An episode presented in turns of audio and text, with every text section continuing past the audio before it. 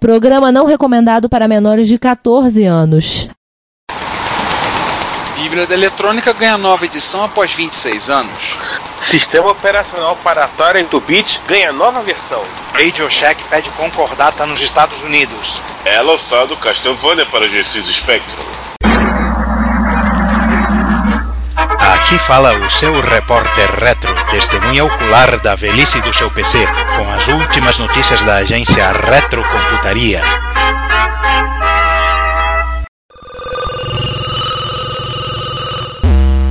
Bom dia, boa tarde, boa noite. Está começando o Repórter Retro com todas as notícias, fofocas, eventos e acontecências em geral do mundo retrocomputacional desde. sei lá, desde a última gravação. Por aí, um tempo aí atrás. Desde o último. Desde o Repórter Retro número 1. Bom, vamos, vamos começar do começo, né? É. Vamos começar pelo. Sabe como a gente começa? Não, vamos Isso. começar apresentando quem tá aqui, né? O... Ah, sim, verdade. Bom, você me conhece, bom dia, boa tarde, boa noite, sou César Cardoso. Eu sou Juan Carlos Castro. Eu sou o Ricardo Pinheiro. Eu sou o João Cláudio Fidelis. E eu, Giovanni Nunes. E começando os trabalhos de notícias deste Repórter Retro número 2, como sempre começamos com a sessão de efemérides que hoje está meio magrinha, Ela tá diet. Tá light. mas, te- mas, tem, um, mas tem um paladar exótico aí. Mas primeiro vamos, vamos pro prato normal feijão com arroz. 30 anos do Commodore 128. Commodore 128 é figurinha carimbada nos, nos nossos podcasts. Mas agora o lançamento dele está realmente fazendo 30 anos. É, o- a criação do Bill Hurd, né? É, só observando, nós já falamos no último Repórter Retro do aniversário do Commodore 128, quando o Bill Hurd foi na, na SES, né, de 2015. De Sim, 2015 é, não, ó, de 85. E de acordo com os relatos dele, que, que ele na realidade levou foi o protótipo recém-terminado de, ó, está funcionando, leva. Bom, conta, não conta, não, conta inclusive a lenda que a, o Z80 estava funcionando com um pouquinho mais de 5 volts. Como era só para demonstrar o equipamento, eles não estavam preocupados em torrar e diminuir o tempo de vida útil do processador. Bom, não seria Commodore se não aparecesse na SES com um protótipo montado na noite anterior, né? Pois é. Afinal das contas, se não houvesse um último minuto no mundo, nada seria feito, né? Aham. É, não, Nem os tem projetos. Um detalhe. É, na, é, na época, como a SES era o. Você demonstrava o que você lançava ao longo do ano, né? Então fazia sentido, de repente, se botar ali um protótipo feito na hora, porque você ia lançar o produto daqui a seis meses. Em- Dezembro, no por meio exemplo. do ano, no dezembro.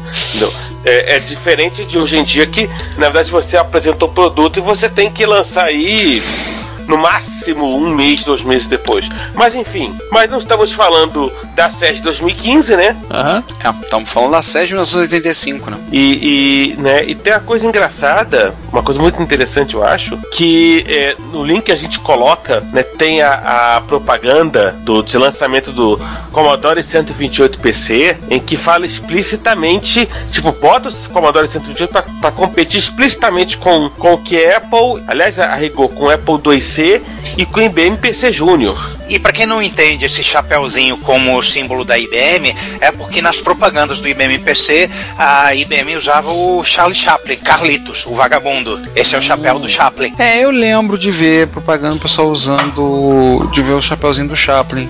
É só complementando, o Commodore 128 ele é um computador que ele padece do mesmo mal que o Apple Lisa. Ele é um computador que foi desenvolvido pela equipe de marketing. Na verdade, É. o Commodore 128 ele não era para ser o computador que ele foi lançado. Ele era uma máquina completamente diferente e que a equipe de marketing começou a en- é, enfiar coisas conforme o projeto ia sendo desenvolvido. Tem um material muito legal do, do próprio Bill Hurd que ele conta, são e-mails dele que fica no Secret Weapons of Commodore. É, a respeito disso. E não é simplesmente isso, né? Quer dizer, além de tudo, ainda, ainda tinha as, as pitacadas do, do, do Jack, né? Sim. E as limitações que o Jack impunha à, à máquina que ia ser lançada. Principalmente limitações em termos de preço, né? A máquina não podia custar, tinha que ser barato, porque isso era, afinal de contas, business is war, e ele precisava que a máquina custasse pouco. Eu só não garanto que essa máquina aí deve, é, deva ter tido o dedo do Jack Tremor. Eu já vi gente comentando sobre, sobre o Commodore 128, falando se o Jack Tremor tivesse na Commodore, ele não teria colocado o modo CPM no 128. E, nem teria trocado o Basic, continuaria o Basic o Basic do 64. Não, não, é alguém, alguém, uma segunda pessoa complementou. Se o Jack Tremor tivesse na Commodore ainda, não existiria um Commodore 128. É, mas o, mas o Commodore 128 a rigor, ele foi iniciado, até porque você não iniciou um projeto em seis meses, o Jack Tremor ainda estava na Commodore. Tudo Esse bem, projeto tava, é de seis meses. Da, tá no meio da briga, né? Aquela loucura tava toda. no meio da briga, mas a rigor ele ainda estava é, é, né, comandando a Commodore, bem ou mal. Então, sim, de certa maneira eu acho que né, devia ter alguma e mesmo que ele não tivesse colocado uma limitação explícita, mas tinha as, as, limitações implícitas, que de repente a própria equipe de marketing acabava passando isso. É, na verdade, a equipe de marketing ela, ela inventou tudo possível e imaginável, né? Ou ela ali, ou ela tava a leitura dela do que o Tremel queria, que ela impôs na Enfim, é, se a gente for falar de Commodore 128, vamos fazer quase um podcast sobre isso. E... É, eles precisam um dia no futuro fazer, é, botar na nossa lista de fazer falar, um, falar sobre essa máquina. Eu vou ser sincero com vocês numa coisa, eu tenho uma maquininha dessa, assim, eu, eu gosto do computador. Eu, eu também. gosto do desenho dele, eu acho ele uma máquina assim, digamos que não compreendida. É, é, divertido, foi... é um computador divertido. Se é, na, e, na, e, na, hora que eu conseguir um, um, um, display compatível com CGA, ele vai ser mais divertido ainda. Ah, sim. Inclusive, é, eu vou dizer uma coisa: ele foi a base do Amiga 500 em termos de visual.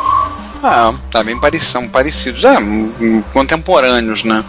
De certa é. forma. Vamos para a nossa efeméride é. exótica? Vamos. vamos para exótica logo. Começamos em exotismo, vamos terminar em exotismo. A fotografia digital está fazendo 40 anos. E se você Nossa. quiser ver como foi a primeira máquina digital, é, vá no, no, no, link relevante aí do post e você vai ver esse, esse cavaleiro com cara de satisfeito e gravata segurando, sim, esse troço todo é uma câmera digital. Pesava, pesava 3 kg de fumaça, quase 4. Ah, compacta. Nossa. É compacta Aliás, porque ela compacta seu pé se cair nele. Sim, também. Exatamente. Aliás, rapidamente, vocês lembram da prime das primeiras câmeras digitais que vocês tiveram? Cara, a primeira câmera digital que eu tive, já foi bem depois da maioria, foi uma câmera da Sony de 3 megapixels que eu comprei em São Paulo sem zoom, sem zoom ótico, somente zoom digital, usando cartões memory stick. Ela ainda tá aqui em casa, essa câmera, aliás. Ela não tá perdida aqui em casa. Passei ela pra Cláudia. Ah, isso já foi 2001, 2002. A minha antes é de 97. Eu trabalhava. Não foi minha, Você na verdade. Tinha uma Kodak. Não, não era Kodak. Eu não me, eu não me lembro da marca, mas ela eu trabalhava numa rede de. Eu desenvolvia software para uma rede de franquias de, de, de venda de PCs chamada Netbox. Talvez alguns de, de vocês se lembrem. Que vendia a caixa pronta e você montava. É, não, é, é, não era pronta mesmo. Se, é, peraí. Se era pronta, ele vendia uma montava. caixa com todas as peças e você montava o computador quando chegava. Mas ele também vendia computador pronto e vendia câmeras digitais. E, e a imagem era tipo assim, era uma coisa triste. Você, você pega uma foto, reduz ela para 100 por 200 pixels e, e depois expande ela de novo para 1024 por 768. Era mais ou menos essa a, a qualidade da imagem. Nossa! Era... Nossa. Eu conheci um sujeito em 96 que ele tinha uma câmera digital da Kodak. A resolução dela era um glorioso 640 por 480. A transferência para o computador né, era por porta serial. E a coisa Isso. mais legal. Da, não, a coisa mais legal dessa máquina era que você tirar uma foto tinha que ficar mais ou menos alguns segundos segurando para poder tirar a foto, porque era o tempo que o CCD demorava para digitalizar. Igual da guerreotipo. Sim. Só uma coisa, era uma câmera digital da Kodak, era uma câmera achatada? Era. Você segurava A. É, porque a primeira câmera digital que eu vi foi em 97, num curso que eu participei no treinamento, e era uma câmera da Kodak nesse formato. Talvez fosse Agora... a mesma que eu traba... que fosse a mesma que eu trabalhei. Se, se... É. olha só, é, é, chamando o host do nosso episódio com Lécio Vasconcelos, Cláudio Abreu, que, que, que trabalhava com, comigo na Netbox na época, se ele se lembra, se você, Cláudio, se você se lembra de qual era a, a, a marca daquelas câmeras digitais chumbregas, por favor, comente aí abaixo. Nós agradecemos. São Ah, duas lembrei. opções. Ou era uma Kodak ou era uma Logitech. Provavelmente Kodak. É, eu acho que sim. É, é, mas pelo menos não era compacta de compactar o pé que, que nem essa do Steven Sasson. Aliás, tem que comentar sobre essa câmera aí que ela, ela gravava, ela armazenava, né? Gravava, ela armazenava as fotos que ela tirava em fita cassete, né?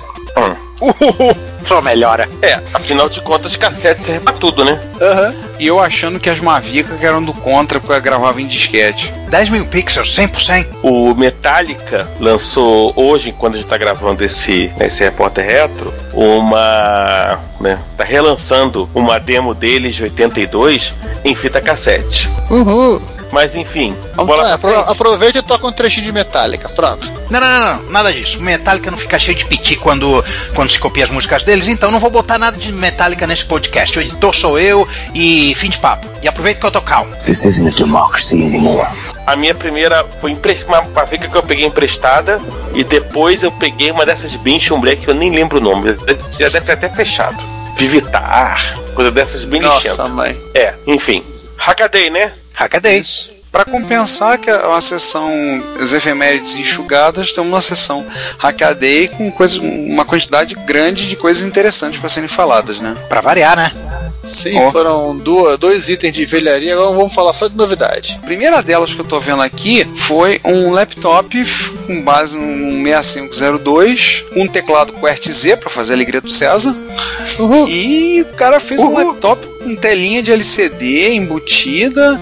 Cara, ficou, e além do mais, ele fez um laptop laranja. Mas sabe que ficou bonito? Sabe que ficou legal? Eu gostei do que vi.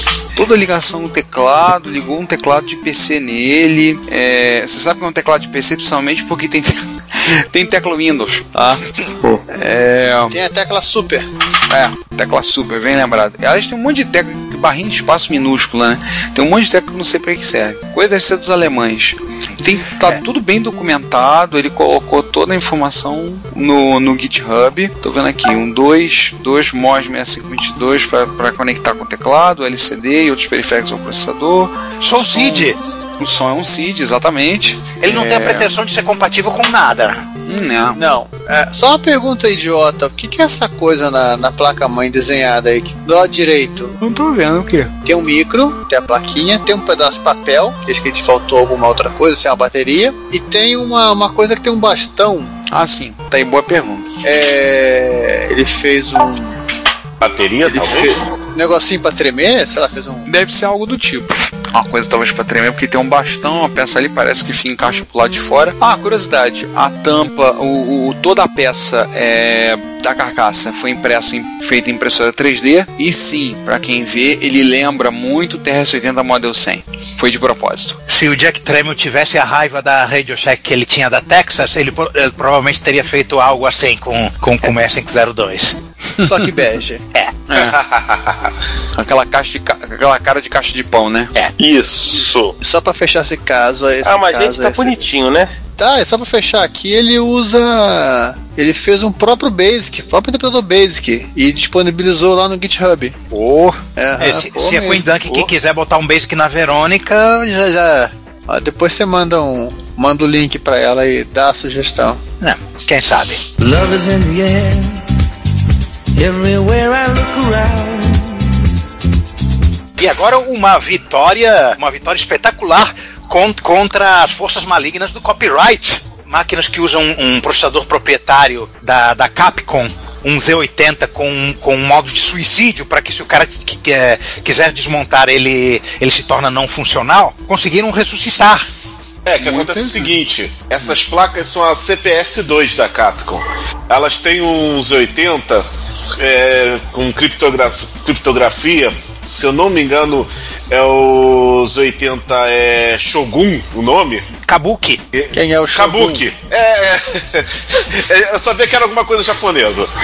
Esses 80 Kabuki, ele, ele fica com uma EPROM e quando ele, co- ele fica tentando detectar, quando ele tenta tentam copiar o jogo, ele apaga EPROM e inutiliza a placa. Basicamente, quando você tira ela do circuito e, e você corta a alimentação de um determinado pino. É, esse que é o problema. Qualquer coisinha, qualquer mini é, manutenção que tu faça, ela, ela, ele considera isso um hack e vai e se suicida. O que, que importa a durabilidade do produto, né? O, o- o que importa é, é impedir esses malditos piratas. né? Não importa se, se inocentes morram no meio do processo.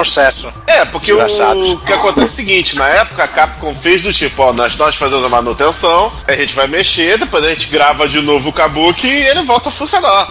Mas se você for mexer no Kabuki, um abraço. Aí eles monopolizavam a manutenção também, né? Que, é, que É, coisa porque- conveniente. É porque eram eles que vendiam a máquina, né? E só eles Exatamente. vendiam a máquina. Isso. Lembrando que a CPS2 é a segunda, é a segunda é Capcom Power é, System. Ela é, ela é uma resposta ao MVS Neo Geo, principalmente no segundo modelo. É, são placas de arcade que foram concorrentes. Só que a, a placa, a placa da Neo Geo só começou a ter frescura e, cri- e- e criptografada em revisões muito lá da frente. Então é, a maioria não, não sofre dessa frescura. Ô João, aproveitando, fala aí o nome de dois jogos que rodam nessa máquina, né? CPS 2, É. Super Street Fighter 2 Turbo. Ah, você pode botar aí X-Men vs Street Fighter, você pode botar Alien vs Predador, é, Echo Fighters. O Aí, gente, tá aí, ó, a lista Light de jogos. A lista de jogos com máquinas de. com máquinas de arcade suicida. Ou seja, se elas estão têm, mortas- elas têm várias. Elas, a Street Fighter 01, 02 e 03, Marvel vs Capcom, todas essas, todos esses jogos aí da, da, da, da década de 90 famosos da Capcom usam essa placa. Cada placa dessa, ela, ela tinha uma uma cor, que era a série. Série Japão, série Estados Unidos, série Mundo e até série América Latina, que os jogos vinham em português. Espanhol. Não, português Brasil. Porque tinha Monstar aqui do Brasil representando a Capcom. Ah, sim. O problema não era portunhol, né? Visitar uma vez. E eram todo, todas máquinas de arcade cujo processador tinha literalmente uma, um revólver apontado pra testa. Exatamente. O, lembrando que o, é, é, é, tinha esses 80 só para criptografia, outros 80 para controlar o áudio, como era de praxe, e e o 68000 de 16 MHz, como também era de praxe. Mais alguma coisa? Então Não, vamos, tá vamos seguindo. E aí nós temos o lançamento da terceira edição do livro The Art of Electronics. O curioso é porque a terceira edição tudo bem, só que a segunda edição, a primeira edição é de 1980, a segunda é de 1989. A terceira edição é de 2015. A data de lançamento está prevista para o dia 30 de abril de 2015, através da, da editora da Universidade de Cambridge, mas estará disponível na Amazon. Meu aniversário! Os meus também, não se preocupe. E duvido Já, já sabe, né, né, ouvinte? Se vocês quiserem dar presente, já sabe o que comprar. Dá pra- Mas, um, não, mas um pra cada, tá? Claro. Detalhe que a, a nova edição, a terceira, é 300 páginas maior do que a segunda edição, completamente Caramba. revisado e atualizado, mas ainda mantém o charme casual da versão original. Ou seja, a É, reguinha e de cálculo pra detalhe- você fazer as contas. E com detalhe que a- a- o anúncio foi feito num hangout da, da Adafruit, né? Sim. Porque é o mais interessante, porque na verdade a Adafruit é talvez a grande loja assim do coração do, né, do pessoal realmente eletrônica e acho que é muito interessante isso que, e mais interessante que a própria Lady Ada foi convidada a, a escrever, né, dá para fazer aqueles quotes lá, né, do, do livro, né, que normalmente tem ali na parte de trás, tal. Pô, aquilo que é é Lady maravilhoso, Gaga? e tal. No. Não, Lady, Ada. É a Ah, mocinha de tá. cabelo. É é a mocinha de cabelo rosa do, do Ada Fruit. Não, não, não roda, acho que ela é, tava, enfim. Mas esse é um podcast sobre o cabelo da Limor Fried, né? É. Tô vendo aqui no blog, questão do lançamento do livro, tô. Achei aqui, mostrando a, a- como vai ser a capa. Tá, tá, tá. Pra quem tiver curiosidade de tamanho, vão ser 1470 páginas. Dá pra ler em uma semana se não tiver nada pra fazer. Tem que estar com muito tempo disponível, né? Uhum. É. Vamos para a próxima notícia e é. deixar, deixar que, o, que o Juan fale, Não, né? não, não. v- Vamos, vamos introduzir, né? já que a gente falou que de loja do coração do pessoal que trabalha com eletrônica, vamos falar de uma, de uma equivalente do outro lado do Atlântico. Sim.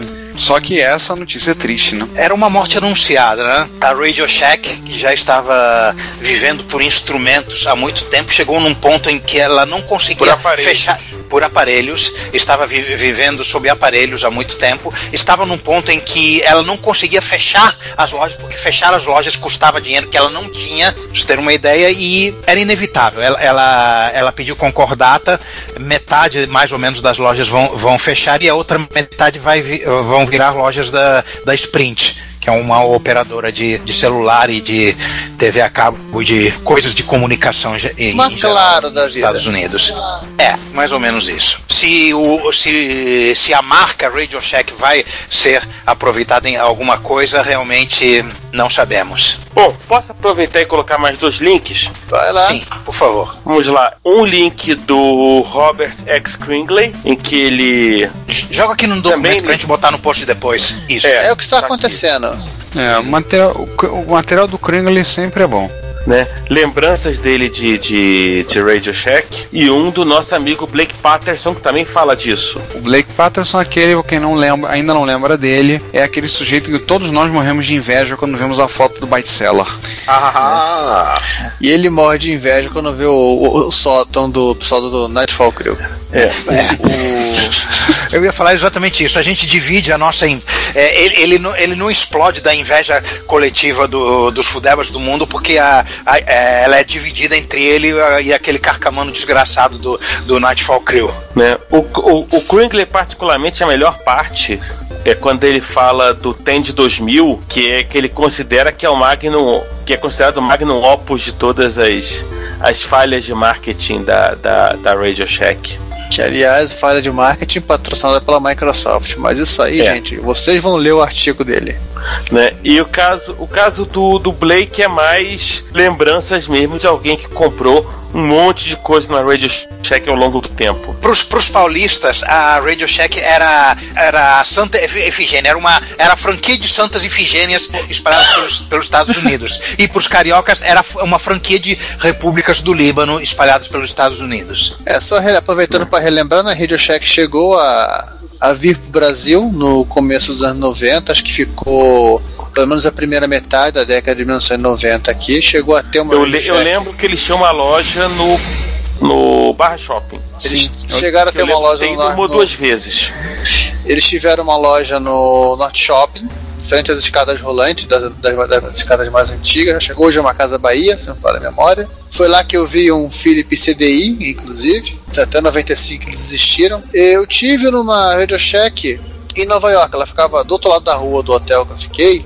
Eu fui para tentar comprar um fone de ouvido e ver se tinha alguma coisa interessante. Eu vou ser sincero com vocês, é, parecia uma lojinha dessas que você vai na em shopping galeria que tem celular, fone de ouvido, pendrive, não tinha muita coisa. Eu até achei um lugar que tinha parte eletrônica, mas tinha cabo, conector, mas pouquíssima coisa. Isso foi em 2010. Assim, a última década da Radio Shack, ela praticamente se tornou uma vendedora de. uma revendedora de celulares. Tentou alguma coisa a partir de 2012, de tentar voltar para o público maker tal, mas não conseguiu. Ó, tem uma curiosidade aqui, questão de preço, até no artigo do Kringle, só vou dar uma pista que ele fala. Mesmo hoje em dia você consegue comprar um Raspberry Pi da- pela Raspberry Pi Foundation pagando 35 dólares, mas o kit, se fosse comprar no Radio Shack, custava 121 dólares. Como ele diz, não é de se espantar que ela estava com problemas. Aliás, me veio à cabeça agora aqui uma lojinha que o pessoal do Rio de Janeiro vai reconhecer que é Simpáticos Roubos. Aham. Ainda existe? Simpáticos robôs, mas pra quem não entendeu, Ainda o existe. trocadilho Ainda de existe. simpáticos roubos. Existe. De vez em quando eu vou, de, de vez em quando eu passo lá pra calha de passar lá, porque tem, infelizmente, né, existem coisas quando você precisa, só encontra na simpáticos roubos. Certos tipos de cabo, principalmente. Hum, Pois vamos é. seguir na, vamos seguir na, na parte eletrônica. O que, temos nós mais de, de interessante? Raspberry Pi, né, estando presente, e agora fizeram um, um CD player o Raspberry Pi. Sim, Ligaram um tá usando seed. ligar um seed de verdade, um chip seed de um Commodore é, é, nos, nos, nos pinos de, de I.O. do de GPIO do Raspberry Pi, naturalmente com alguns chipzinhos de, de, de conversão de níveis de tensão para algo não sair queimado dentro, dentro dessa história. Mas precisamente o Raspberry, porque o, é, o CID roda em 5, né? É. É, E, e o Raspberry em 3.3, é. Então. É, pra quem tiver interessado, tem dois comentários do Dave Haney no post do Ha- Hackaday, né? Um que ele fala de como foi desenhando as primeiras placas e outro tipo, olha, a minha a minha criação é poderosa. Vou usar um termo, né, que eu posso usar nesse horário. Bola pra frente? Bola pra frente. Vamos lá. Então, depois disso, né? Porque a festa nunca acaba, vocês vão dizer: ah, a web fez 25 anos ano passado, então não cabe nas efemérides de 2015. Mas espera aí, quando alguém resolve colocar um, um teletipo dos anos 70 e um modem dos anos 60 para carregar a primeira página, já feita, primeira página feita na história da web. Uau. Quantas horas isso mudou? Ah, a página era rapidinha. Não, a página é curtinha, tá, tem o link lá pra abrir, é tranquilo de abrir, é rápido, mas o problema é esse. O problema é como é que vai fazer isso com o teletipo? O cara imprimiu a página. É, em vez de tela, você tem papel. É, a pessoa já imprime página web mesmo, qual o problema? É, né? E pra quem não sabe, teletipo é, digamos que é uma, é uma impressora que se ligava na linha telefônica e escrevia sozinho. Ou então um terminal de vídeo que em vez de vídeo você tinha papel. É, por aí. Ele era muito utilizado em agências de notícia, governos, eh, instituições financeiras que assinavam serviços de. Fosse um, um sistema de feed de RSS, né? E O aparelho é ligado lá e conforme iam se alimentando notícias, eram transmitidas para essas impressoras ligadas Fora que os, o input dos computadores grande porte até o começo dos anos 60 era tudo assim, né? Também, né? Tinha essa. Quem se lembra de gibi do tio Patinhas? O, o tio Patinhas vendo todo preocupado uma fita de papel saindo de uma máquina vendo cotações de ações? Era isso, era um teletipo. Era histórico, mas era. É, assim dos anos 40 ou 50. Não, mas o, Não, o gibi é o- não, não. gibis do o Cal- gibi, gibi do Calbar, Calbar. não. É 50. Não, 40, É do, meio da, é do meio da década de 40 até o meio da década de, de, de 60, Não, mais ou não, menos. mas esses, esses da, esses de cúpula de vidro que vocês comentam, era uma, era um imprimir, quase escrevi em Morse. Nossa. Não, e uma coisa, uma coisa curiosa, né? Lembrar que o, o, o Japão, não, por não conseguir, por conta do software não conseguir ter teletipo, é, eles desenvolveram o fax. É, já que não dá pra usar, fazer a letrinha dele desse jeito aí, eles não, eles não, não conseguiriam fazer como os árabes fizeram nos anos 90, que foi usar o, o árabes para simular o árabe com caráter latino, e os russos fizeram nos anos 70 com o, acho que o nome é Volapük, que era escrever em cirílico com o alfabeto latino, os japoneses tiveram que inventar o fax. Ou seja, a necessidade é a mãe da invenção. Mas às vezes se fazem invenções sem necessidade, né? E aí que a coisa fica legal.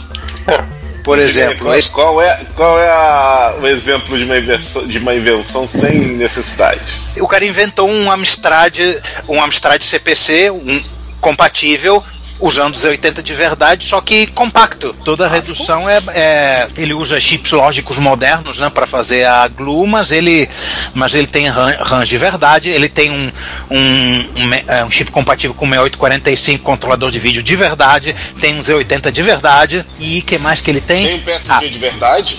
Hum, boa pergunta. Só não, só não tá dizendo que se tem o PSG de verdade, mas o Z80 e o, e o HD 40, 4605, que é um clone da Itachi do, do 6845, estão aqui no pacote. É, ele usou de novidade um adaptador para colocar teclado PS2 e um módulo, um disco é um módulo, que é basicamente um compact flash num form factor esquisito, que você liga É. direto na placa. E não, e não É tem uma um ideia mapper. Mas a, mas a grande verdade é que o Commodore, o Amstrad 6128 e o 464, já na, na, na última série, eram placas desse tamanho.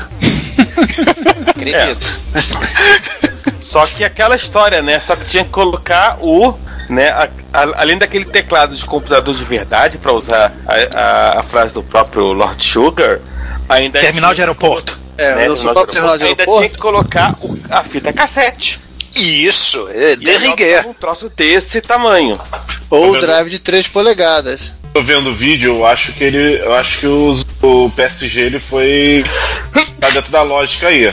Eu só tô vendo dois chips. Ah, o PSG ele é os mais simples de, de implementar. Já deve ter pego uma, uma coisa pronta. Aliás, o nome da placa é Zaxxon mesmo? Não, Zaxxon é, o nome o- do cara. é- Não? Ah, é o nome do cara? Porque É o eu- nome tá do- escrito é o na nome placa do. Zaxxon, mas com um apenas um X. Não, Zaxxon é o nome do sujeito que fez. Que fez, criou esse clone. Ah, um polonês chamado Zaxxon. É, dados os nomes e como que são as construções na Olha- olha Polônia, só é que possível Sabe o que ele fez? que seja o primeiro nome do cara. Sabe o que ele fez? Diga, Vocês não viram o que ele fez no vídeo? Ele achou uma placa dessa no, no Spectrum. como assim? Num, num É gabinete isso que eu tô Spectrum? Não, gabinete não, num Spectrum mesmo. O multil dentro de um Spectrum, um ZX Spectrum. Não, ele está colocando a placa do Amstrad na porta de expansão do Spectrum. Kit de upgrade do, do Spectrum. Tirem as crianças da sala. Olha lá, agora, a, a, Cenas agora obscenas. apareceu, apareceu o boot do Spectrum, ele apertou o botãozinho, entrou a placa. Nossa. Invasores de corpos. Sim. Ó, sinceramente, todos os usuários de Amstrad espanhóis que sempre foram zoados pelos usuários de Spectrum se sentiram vingados agora. Alguém manda esse link pro pessoal do Retro Entre Amigos pra eles tratarem de, de tratarem, aliás, pro, pro cara, pra minoria do, do Retro Entre Amigos, que é o único cara do Amstrad, né? Manda pra ele pra ele poder zoar com todo mundo lá. Aham. Ele, inclusive, ele, ele, ele chama o cara, ele considera o cara como cota. Ah, eu acho que talvez eu entendi por que que ele não tenha botado o PSG, porque ele, tá, porque ele tá, tava usando o PSG do, do, do, do Spectrum 128. O Spectrum Falta agora 128 essa loucura. É. Olha aí que coisa interessante, hein? Assistam, vamos deixar o link aí para o pessoal ver. Assista esse vídeo, porque esse vídeo é muito doido. E detalhe, ele botou uma plaquinha conectada a outra plaquinha. E caso você não tenha percebido, agora o João ficou com vontade de ter um Spectrum. Não, não, não. Tem que, vou ter que essa placa aí. E nesse momento, Sir Clive Sinclair está sentindo uma, uma grande perturbação na força e não sabe por quê. Como é que é? Ele tá sentindo uma grande coisa incomodando na b, né? É. É, é o grande Maldade, aparato maldade, maldade. Vamos pra próxima. Exatamente. O César falou tudo. É o grande aparato por trás. Então, pra fechar a sessão né? Essa por acaso, ontem eu tava meio desgostoso da vida, tinha passado mal, tava me sentindo muito bem, tava meio sem sono, e eu fui tomar um copo de leite, levei o tablet pra ver. Eu disse, ah, vou matar a saudade do Hackaday, olhar com mais calma algumas coisas que tem. E eu vi essa. Um case custom feito usando apenas sobras de placa de circuito impresso. Cara, isso é meio. Isso é meio, como posso dizer, é como se fosse um corpo, uma, uma pele feita de ossos. É um negócio Isso é o bizarro. Buffalo Bill. Isso, é- isso é o Buffalo Bill do, do, do, do, do, do, do Silêncio dos Inocentes. Caraca. É, é isso mesmo. O cara pegou placa, estavam disponíveis, sobrando, aí ele pegou e começou a cortar e montar e encaixar para fazer um case, fazer um gabinete com, com placas. E pronto, case feito. Bom, acabou o Hackaday e vamos para. Os Mano Parça. Que no caso não é O o Mano Mano Parça, Parça, né? É o Mano Parça. É não, na verdade só. é o sim. É, o- é, o- é, é Usma, é, é o, mas é us. É os, é os, é os. É us. É um monte deles. Por quê? Um, um projeto, pra variar, do, do nosso parça Vitor Truco, o Gandalf da, da representação brasileira.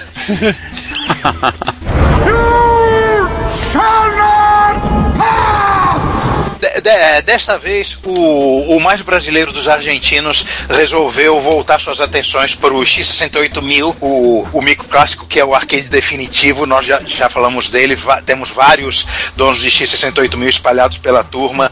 E Sendo que o mais recente, sem querer puxar a sardinha pro meu lado, sou eu. E meus parabéns. Muito obrigado. Chegarei lá um dia também. Por favor, eu- faça-se. Faça-se. Como é que é? Essa, essa, essa, essa boa ação pra você mesmo. Ah, vocês vão começar essa bajulação, essa puxação É. de saco, é. Claro! Né? Você tem um arcade em casa mais barato que o TRGP. Ah, cara, eu não, eu não vou emitir comentários a respeito do, do que eu tenho a dizer sobre, sobre esse assunto. Então, toca o barco, explica lá o que, que é, o que, que você tá falando aí, Juan. Vai lá. ok, o, o, o Vitor Truco fez uma placa de expansão de memória para de 10, de 10 megabytes para o X68000, que é há umas certas complicações para fazer uma, a expansão de memória nesse micro. A maioria deles vem com mega, com mega, não é isso? É, John? primeiros modelos vem com Mega, que é o modelo, modelo clássico, o primeiro Expert, o primeiro Ace. É, de 60 mil é Expert, não é Expert 1.1, não. Não confunda. É. É. Mas o que que O- acontece? O primeiro Pro vem com Mega, depois eles vêm com dois. E lá para o último modelo, que é o, o 030, que vem com quatro. Ou seja, era a mesma picaretagem que a Apple fazia com o GS. Vendia equipamento com metade da memória que você precisava para trabalhar de verdade. Ah, nesse Então, ponto e- não, Giovanni. Foi, foi evolução da máquina, porque em 87 um mega de RAM tava bom pra caramba. É, mas aí começaram a aparecer os softwares que precisavam de mais do que isso, né? Mas, o, mas o, de- o diabo está nos detalhes. Se Sim. você tem um X68000 que só tem 1 mega de memória, aí o que, que você faz? Ah, vou comprar uma placa de expansão e, enche- e enche- e encaixar no lugar onde se encaixam placas de expansão. Natural, certo? Aí você compra uma, um- uma, uma placa de 10, de 10, de 10 mega e não expande. Você precisa, você precisa que o micro tenha, tenha 2 mega. Pois é, o X68000 tem esse detalhe na arquitetura. É, a- ele não preenche o espaço entre, o, entre esse mega que fica no meio. Você é obrigado a expandir ele com uma expansão interna para depois ir para expansão externa. A placa do Vitor Truco tem 8 megas e você encaixa nele e fica com 10. É uma limitação, é uma limitação intrínseca né, da, da arquitetura. Pois bem, É, é algo muito parecido com o que o, o Amiga tem, né? Que seria a chip RAM. Certo, João? Mais ou menos. É, É, lembra, mira, isso tá me lembrando muito a chip RAM. E o, o, o Atari ST também tem um troço desse. Eu acho que nesse ponto ele tá mais pro Atari ST, por causa que a, a memória do. Viu? Essa é apenas a memória RAM. A, a, as- a, a, a e- as VRAMs, porque é mais de uma, são em separado disso tudo, não contam nesse detalhe. a lá MSX, né? Ah lá, MSX. Por aí. E para completar, achar placas de expansões de memória é muito difícil e elas custam os olhos da cara e o outro também. É, custa uns três Mas olhos, você né? quer, mas, mas você quer ter o arcade definitivo, né?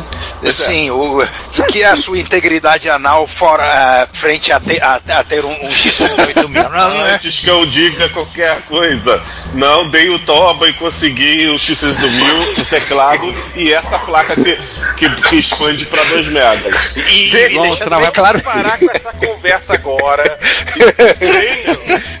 João, eu não tenho prometer o X68000. toba. Eu, eu não tenho X68000. Conversa agora de X68 mil e toba. Entendeu? Acabou. Isso aqui é um podcast sério. Programa recomendado para maiores de 100 anos, acompanhados dos pais. De É um família. podcast família. De família. E ninguém vai ficar aqui apostando toba pra pagar X68 Não, eu não protestei nada.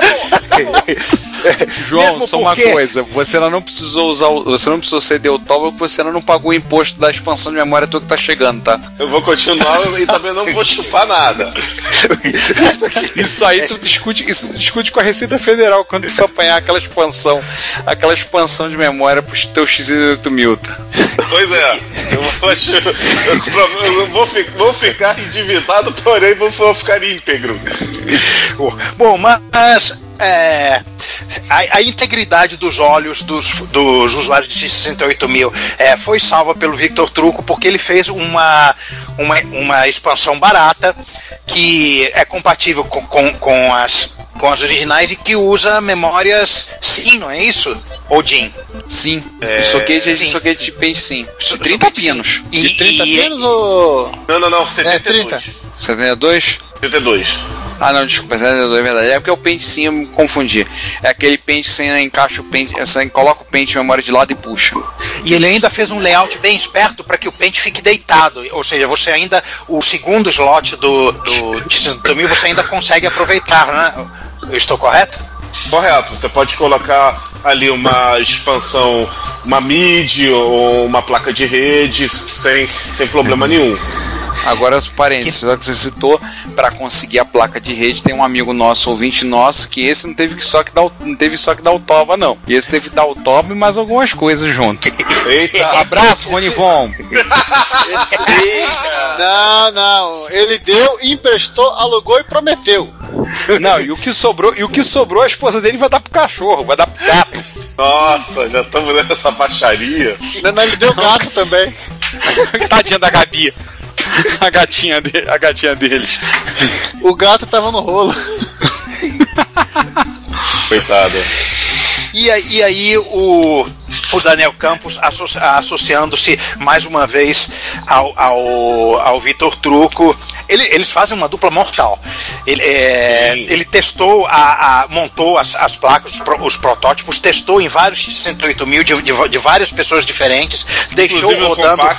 Isso. Deixou rodando o, o, o main test várias vezes em várias máquinas diferentes. E ó, o negócio é confiável mesmo, estável, funciona bonitinho, pro- provavelmente melhor ainda do, do, que- do, que, do que qualquer placa original que você vai achar. Alta, produto altamente recomendado para os, para os, os donos de X68000. É, com a vantagem de você não, não, não precisar é, encomendar lá no site que tá tudo em japonês e você ter alguns probleminhas com a receita. Isso. E fora que vai doer menos também. É. É, né? Com certeza. A, prese- a preservação do toba coletivo, né? É só um. Param de falar besteira agora, só um complemento. Essa X-Monster é uma expansão que foi desenhada por um japonês lá no. Acho que no final dos anos 90, na década de 1990 Isso. ainda. Com uma expansão, digamos, barata pro, pro computador. Só que era um projeto aberto que funcionava me- mais ou menos. O Daniel parece que encontrou esse projeto, apresentou pro truco. Sabe sei lá como, né? É, é o que o desespero faz. E o truco assim, ele pegou o projeto, deu uma olhada, até corrigiu os erros que, que tinha nessa placa e fez esse protótipo aqui, a X-Monster Blue, que é o. Apesar da foto aquela ser verde, né? Que é o produto final que eu penso que o Daniel testou e que. Que tem até um consórcio de, de entobados para adquiri-la, né? É o velho esquema de compra coletiva que, que a gente usa para tudo, né?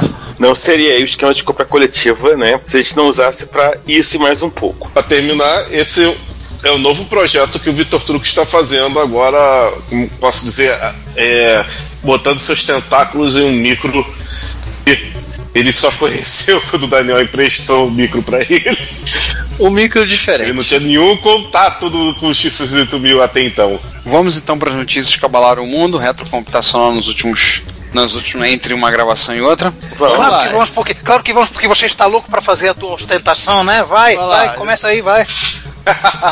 Ah, pô, eu nem queria fazer ostentação, mas já que você falou, não, eu botei o, o- um dos posts que comentaram que saíram no Reto Computaria Plus. Foi um que saiu agora justamente no, no dia que nós estamos gravando, né, aliás, no dia anterior à nossa gravação, que foi que eu, olhando uma vez, batendo perna na internet, sem muita coisa para fazer, desgostoso da vida, encontrei um site, né, encontrei um site chamado Silent by Was. Todo, todos nós temos uma grande simpatia por aquele senhor gordinho simpático, assim foi minha, como minha mãe definiu o Steve Wozniak quando ele o viu na televisão. E ela ficou mais contente quando descobriu que ele tem descendência polonesa, né? Então ela ficou mais mais ela gostou mais ainda dele. É, e a parte de ostentação é porque tem uma foto no post, a foto deu com o cartão de visita do Wozniak. É, e foi por causa do sabia, Computaria é, sem querer te cortar, mas já te cortou. Eu não sabia que esse nome complicado dele era de origem polonesa. Eu também descobri, há- descobri há pouco tempo. Caramba. É porque o nome dele não evoca a Polônia nem país nenhum, ele evoca Apple.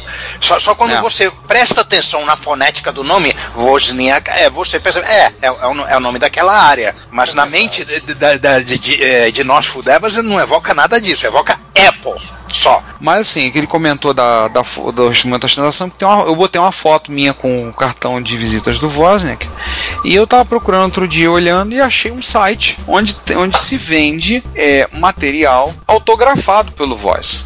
Aí Então- não vale, pô. Você pode comprar. E detalhe, eles têm um- uma galeria de fotos dele autografando. E ele dando aquele clássico autógrafo dele, né? Que lá na Campus Party ele deu um autógrafo, sei lá, haja mão, né? Porque autografou mais de mil itens. Fotogra autografou de iPhone e iMac a, a mouse do Apple II GS. Aliás, do mouse foi engraçadíssimo, porque eu presenciei. Quando ele viu o mouse que era do Apple II, ele fez questão de se levantar e tirar uma foto com o rapaz.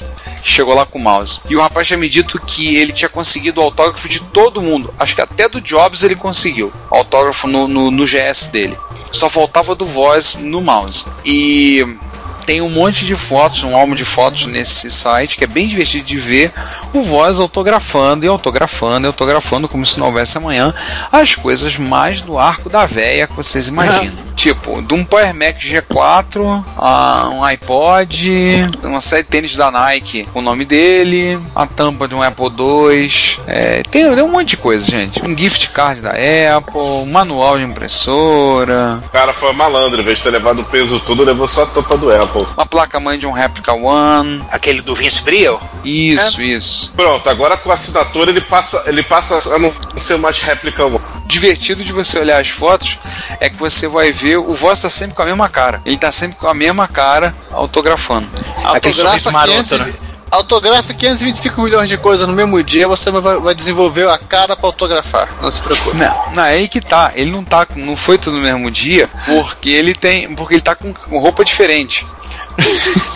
Tem vezes que ele tá com a camisa do Rádio Rock Café, tem vezes que ele tá com Ah, é montagem. camisa, camisa de manga e gravata. Algumas ele não está autografando, ele está mostrando, como por exemplo quando ele mostra que ele autografou a, a- tampa da frente de um Apple Liza. É bem, bem engraçado, bem divertido. E se você clicar no finalzinho, tem uma opção que você pode clicar para ver fotos da época que ele autografava em 2011. E a pilha de materiais que ele tinha para autografar. Jesus. Ué, quando eu tava na, na Retro Madrid, eu comprei lá o caderninho do, do Aspire, né? Eu tinha separado, acho que são, vão- são 10 pôsteres. Eu tinha separado assim três, que, que, três ou quatro que eu ia pedir pra ele autografar. Só que ele, ele falou que não precisava, que ele autografava, ele ia autografar todos, todos eles.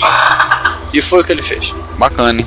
Daí vamos para a próxima notícia. Tom Brasil contando a história de Luiz Bonacorsi. O Bonacorsi, para quem não conhece a história, ele, ele ganhou um ele fez dinheiro vendendo cartucho cartuchos feitos no Brasil de Atari vendendo no eBay, é, então cartuchos produzidos no Brasil. É, o Bona foi alvo de muita controvérsia, muita gente criticou, dizendo que vendiam, tava vendendo a história, a história dos videogames no Brasil no eBay e tudo, mas o artigo vale a pena vocês lerem, é bem interessante, contando como, como foi o processo de procurar cartucho, onde ele ia, e aí citou alguns, alguns lugares que membros dessa, dessa quadrilha que vocês ouvem agora já frequentaram, como Feira da Praça 15, Feira em Areia Branca, é, São Cristóvão e por aí vai. É interessante, vale a pena a leitura, mas não, de- não deixa de ser polêmico, né? Mamilos são muito polêmicos. Tem gente que achou bacana nos comentários e tem gente que achou, achou ridículo. Tivemos um, Ah, um tem post. gente que, é, que vai achar achou legal porque ele vendeu, tem gente que também deveria lembrar que esses cartuchos seriam todos pro lixo se ele não tivesse comprado. Mas é, né?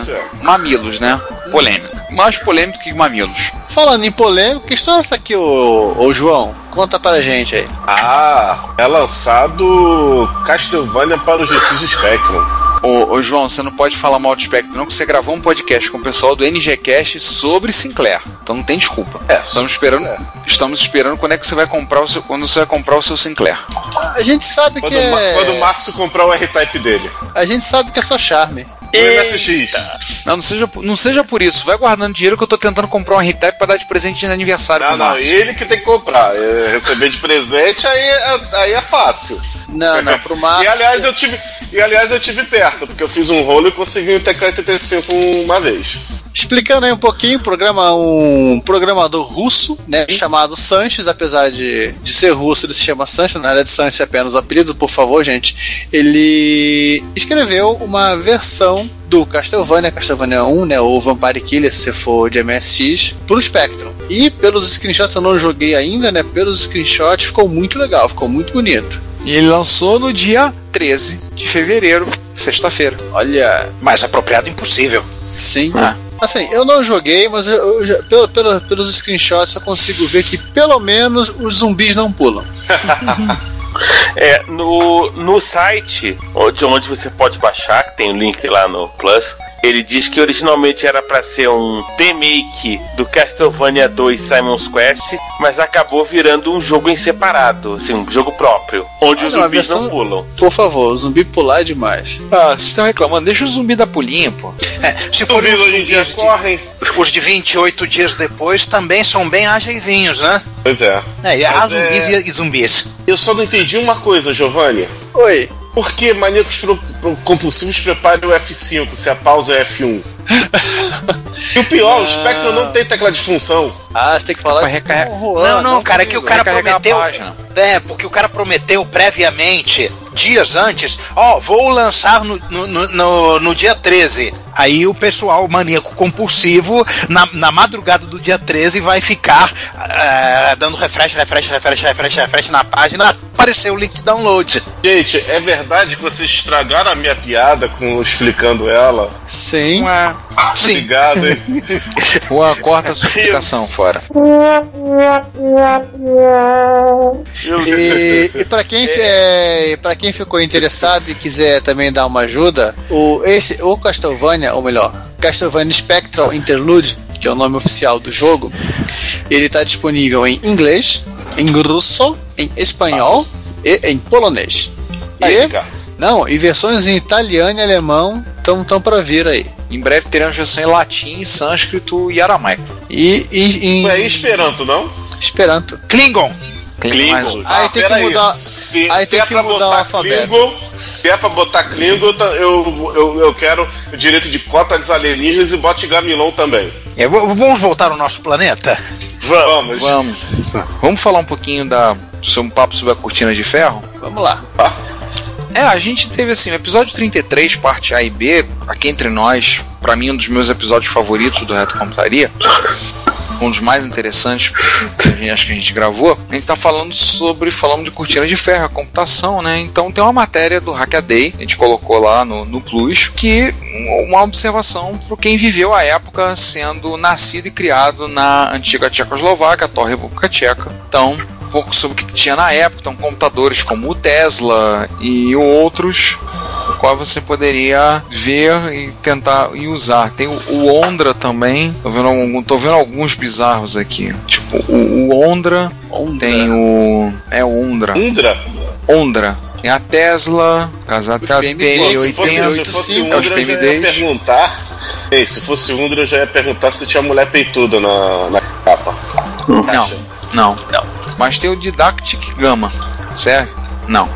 Ah, o Então, PMD foi, nós falamos no episódio. Sim, que era falamos. máquina da Tesla, que era a principal fabricante. E esse Didatic aqui, ele tem maior cara de desse 80, é, 128. Sim. Ou melhor, é, tem cara de Sinclair Kelly que deram uma, um golpe de foice pra cortar ele ao meio. Vale lembrar que o Honda também era da Tesla e ele não tinha interpretador basic carregado. Você tinha carregado o cassete, primeiro interpretador basic, para depois usá-lo. Que nem o Vector, que era do Daniel e que o próprio Lisias menciona nos comentários, mas o Vector não era tcheco, era russo. Ele conseguiu vender o Vector? Entendeu? Pro Lisias. Ah. Ah, o Sharp MZ também não tinha basic dentro da máquina. E, o, Aliás, os próprios Atari Tem 8-bit um, também não. Nenhum micro da Sharp tem Basic na máquina. Só as calculadoras. Mas pelo menos Pois tem é. cartucho, é uma coisa assim fácil, né? Você, você enfia lá o cartucho, plock, no- tá, tá lá o Basic normal. Tem que carregar de cassete e, e, é, tendo só um monitor em linguagem de máquina, é tenso. É, ninguém merece, realmente. E, e aí, ainda mais se você tiver super empolgado pra fazer aquele programa que veio na hora a inspiração, assim, resolvi, resolvi como consertar. Aí você fica cinco minutos esperando o basic carregar. E mais cinco minutos para a versão anterior do seu programa carregado a fita. Sim. Olha, poderia ser pior. O Basic poderia travar quando você enganasse os comandos igual do MC1000. Nossa. E seguindo aí, já que a gente falou de MC1000, estamos ainda no mundo, no mundo tcheco e tudo mais, se vamos pensar em leste europeu, vamos descer até para até Península Balcânica, né? Apesar de, do, desse software não ser da Península Balcânica, né, Juan? Não, não. Ele é. De onde que ele é? Bom, eu não sei de, de, Americano. de onde que ele é, mas o nome Ele é dele. inglês. Eu acho que ele é inglês. Isso. É um sistema, um DOS para micros Atari 8 bits. É, replicando a interface do, do, do DOS tanto quanto, quanto possível e os que usam falam que ele é o melhor sistema operacional que você pode usar para os Atari 8 bits porque é, o que você mais tem para má ideia etc são praticamente só medinzinhos carregadores de jogos né? isso é um sistema operacional mesmo de verdade Sim, É, o o, próprio- sistema pra Cabron. Porque qual é o nome dele? Sparta 2. DOS 4.47 Meu. 2 X. Ele, é, ele funciona numa, numa variedade de, de, de hardwares de, armazena, de armazenamento na, na My, MyIDE, o, no SI ou 2PC para você usar o, o, o- um, um PC moderno de armazenamento via serial lá DriveWire e, e várias outras opções que tem por aí. Ele não é. Ele, ele é e não é novidade. Ele, ele, ele foi comercializado de 1987 a 1993, ou seja, é da época mesmo. E depois a comunidade tomou conta e foi é, o, o abandonware, né, por assim dizer, e continuando desenvolvendo em cima. É, vou lhe contar um segredo. A, a ICD, que é desenvolvedora do, do Sparta, ela ainda existe. Se vocês forem no site deles, vocês vão descobrir que eles comercializaram, eles produziram produtos para Atari 8-bit e também para Atari 16-bit. A ST, é, Atari 16-bit. Eles produziram as, a- as controladoras SCSI. Nas quais, obviamente, o. Ah, não. A controladora SCSI do Atari ST que você disse. do Atari ST. O Sparta 2 é vendido separado e a controladora SCSI, tanto que o, o- a, a minha Ultra Satan ela tem um software da ICD que eu uso para poder fazer o particionamento do, do cartão de memória. E o curioso é isso, né? Ah, complementando, a empresa ela também ela fabricou coisas para Amiga e para Jaguar e Mac também. Jaguar. Jaguar. PCD, que ela fez um, o que, que é isso aqui? Ela fez controle, Olha. por acaso? ela fez um adaptador de vídeo Catbox que tinha saída para monitor VGA, é, Ah, saída tá. de Porque é o seguinte, o Atari Jaguar tem um probleminha. A saída de vídeo dele é proprietária. É isso aí que vocês escutaram. Então você tem que ficar botando módulos ali pra você botar é, qualquer coisa que não for o, o famigerado RF.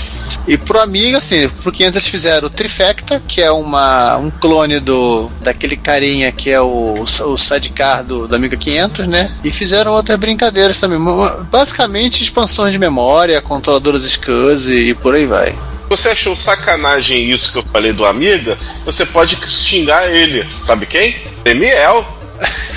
Mas não o pai, o filho. Ele tava à frente da últimos dias da Atari com, com o projeto do Jaguar, lá em 92, 93, o Tremiel Filho. É que eu tenho quase certeza que o Tremiel pai devia dar muito pitaco lá. Tudo é possível, Principalmente vindo do Jack Tremiel, né? né? Enfim. Alguém tem mais alguma piada? Quem quer fazer alguma piada? Jack Como- Tremiel, falar sobre sobre, esse- Jaguar, Ah, sobre- sim, só pra complementar, aí, pra quem gostou do, do Sparta Dawn, tá disponível pra download. E se pegarem lá nos meus comentários, vocês vão inclusive achar o link pra vocês baixarem uma interface gráfica. É, eu li essa Tá em interface em projeto desenvolvimento, né? É, Eu li. a GUI Project é muito bonitinha. E já que aproveitei sem querer o link, eu não conhecia, você pode também baixar o The Last Word, que é um dos melhores processadores de editores de texto para Atari 8-bit, segundo as resenhas aqui. Ele depende do Sparta ou, ou roda independente? Ele roda no Sparta. Ele roda no Sparta e ele, te- ele habilita o modo de, de 80 colunas, ou seja, faz caracteres 4x8. Ah, é um, ah, um cachaço. Eu não preciso nem dizer que esse Sparta 2 deve rodar redondo no Atari 130XE, né? Não, tem suporte para. Inclusive neste site tem os drivers que você vai poder pegar para MyIDE e outros dispositivos. E agora vamos à parte divertida? Vamos. Vamos. Então, pessoas, vamos passar então para a sessão de comentários, e-mails, tweetadas, mensagens no Facebook, é, a- bolas de cristal acesas por, acesas por videntes e coisas do tipo. Antes de tudo, só mandar um abraço para um ouvinte nosso. Queria mandar um abraço para o Elias Ecocil, que é ouvinte nosso dos Pampas, um ouvinte Galdério, Clax Wave. né? Que, embora não tenha falado muito, tá sempre lendo nossas notícias e quase sempre eu olho e recebo, um- a gente recebe um e-mail no e-mail do Reto Computaria. Elias Ecocil que retweetou uma mensagem sua. Então, mandar um abraço pro Elias, nosso ouvinte, o Clax. que está sempre acompanhando e, Claro.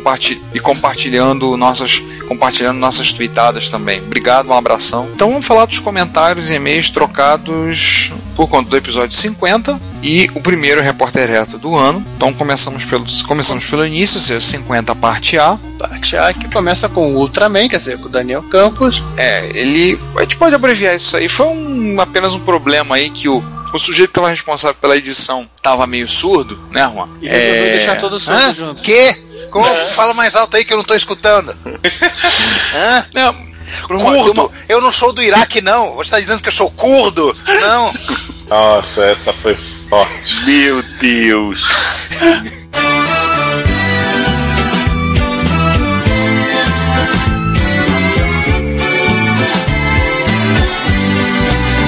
É, é, foi um problema que teve com o áudio, sem querer a trilha sonora saiu meio alta demais, atrapalhando com a compreensão. E assim que a gente pegou, a gente re- refez o episódio, baixou, a- baixou o volume da trilha sonora e subiu novamente uma nova versão do episódio com o com o áudio a, um, a um níveis mais aceitáveis. E já informamos que o responsável seria torturado com 50 chibatadas menos uma. Ai. O, o Emil também comentou sobre isso, essa questão do áudio, né? Mas antes disso, o Daniel Campos é, aproveitou o ensejo para falar da qualidade das placas do, do- da CCE no, no MC1000, que, que, na- que fora toda a zoação que a gente faz em cima do MC1000 da CCE, os mil significados da sigla CCE, a qualidade da eletrônica da, da placa do MC1000 era realmente muito boa. A qualidade da placa, da soldagem. Ah, uma coisa, a gente não faz, a gente não tá zoando a CCE, a gente só tá relatando fatos. É, mas isso realmente ele, eles tinham de bom. Comparado com, com, o C- com, o CP com alguns CPs da vida e MX1600 da Prológica, ti- tirando a esquisitice do trampolim, a, a, a placa-mãe do, do MC1000 não, não tem reclamações dela mesmo. Pois é, se Uma- tivesse uma piscina ali do lado do trampolim. Você pula na memória RAM. Ah, depois entendi. Então é um jumper. Não, você pula no pool de RAM. Pronto, só pra sacanear a tua piada. Pronto, aí sim. Aí o parasômetro vai explodir.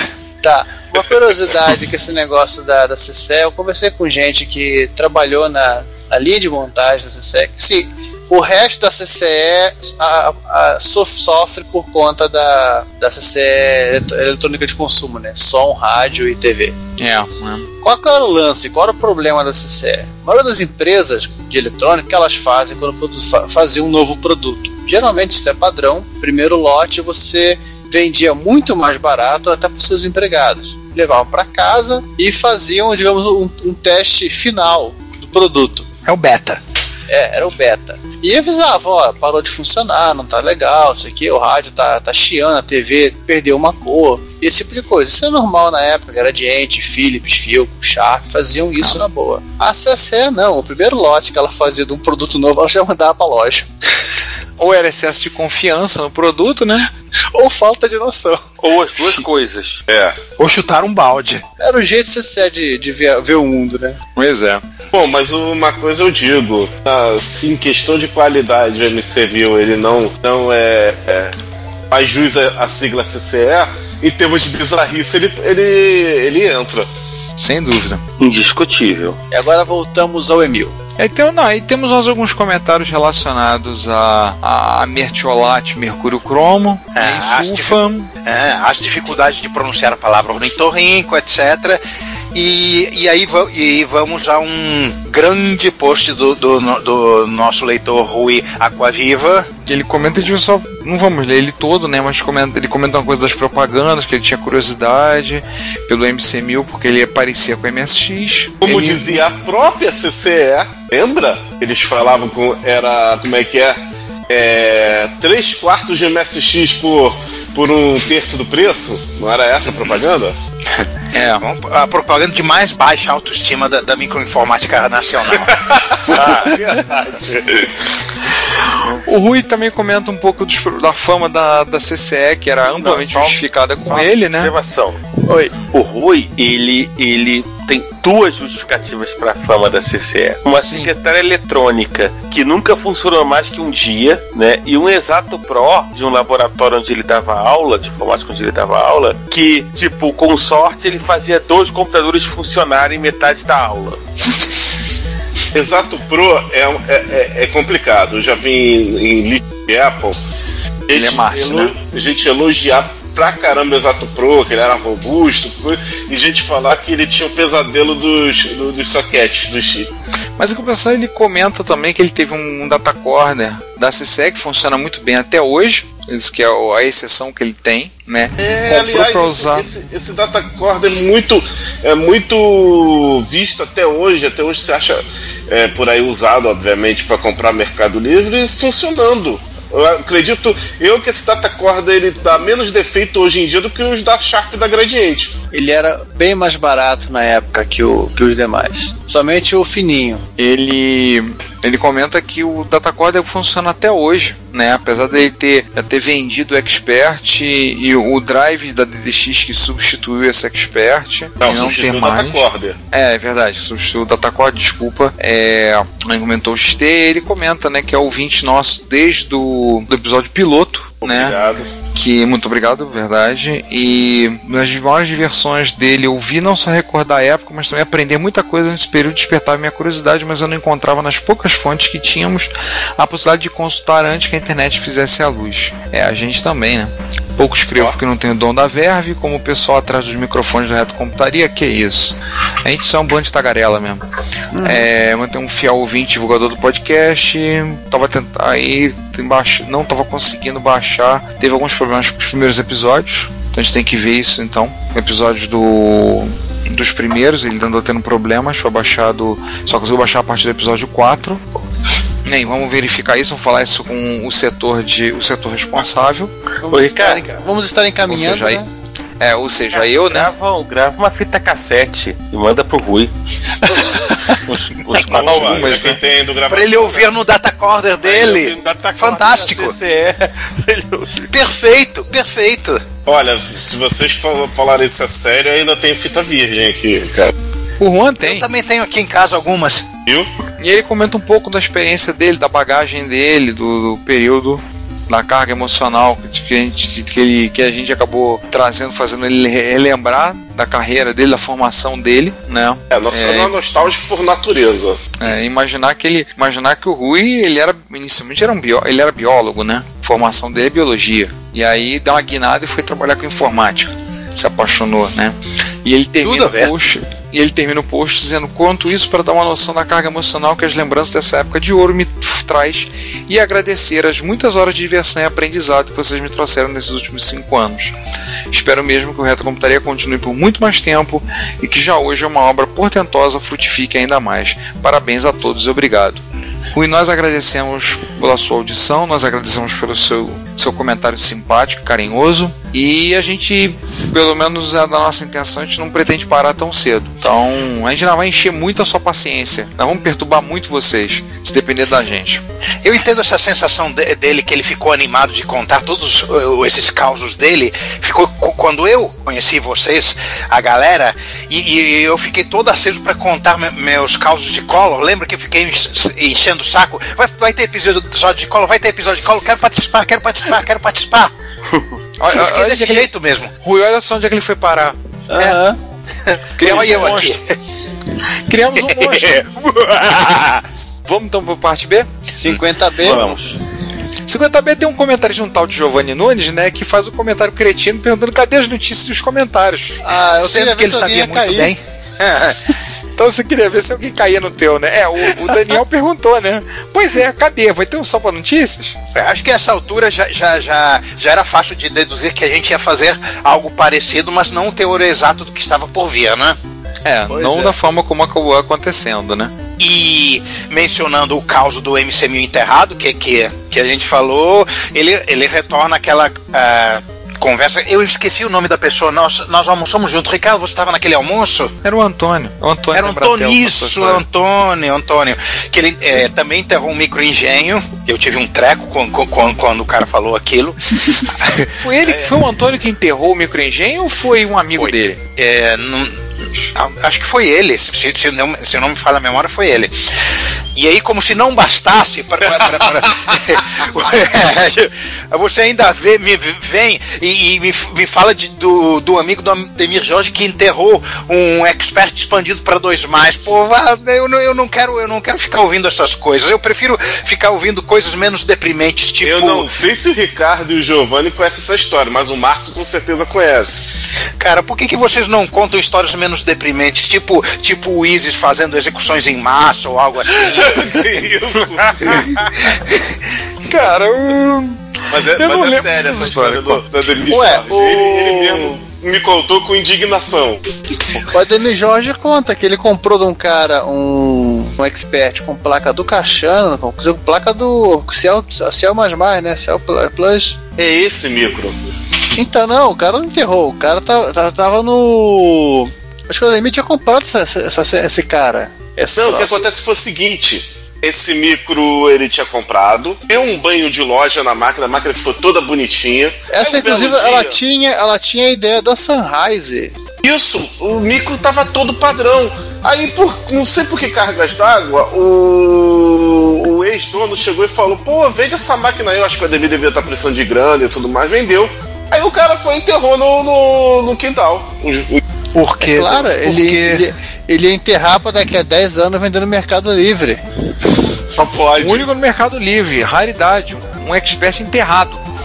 Cheio de terra no gabinete. Olha, dá Embaixo ideia, dele estavam os cartuchos do ET. Dá ideia não. Grátis você coloca- minhoca.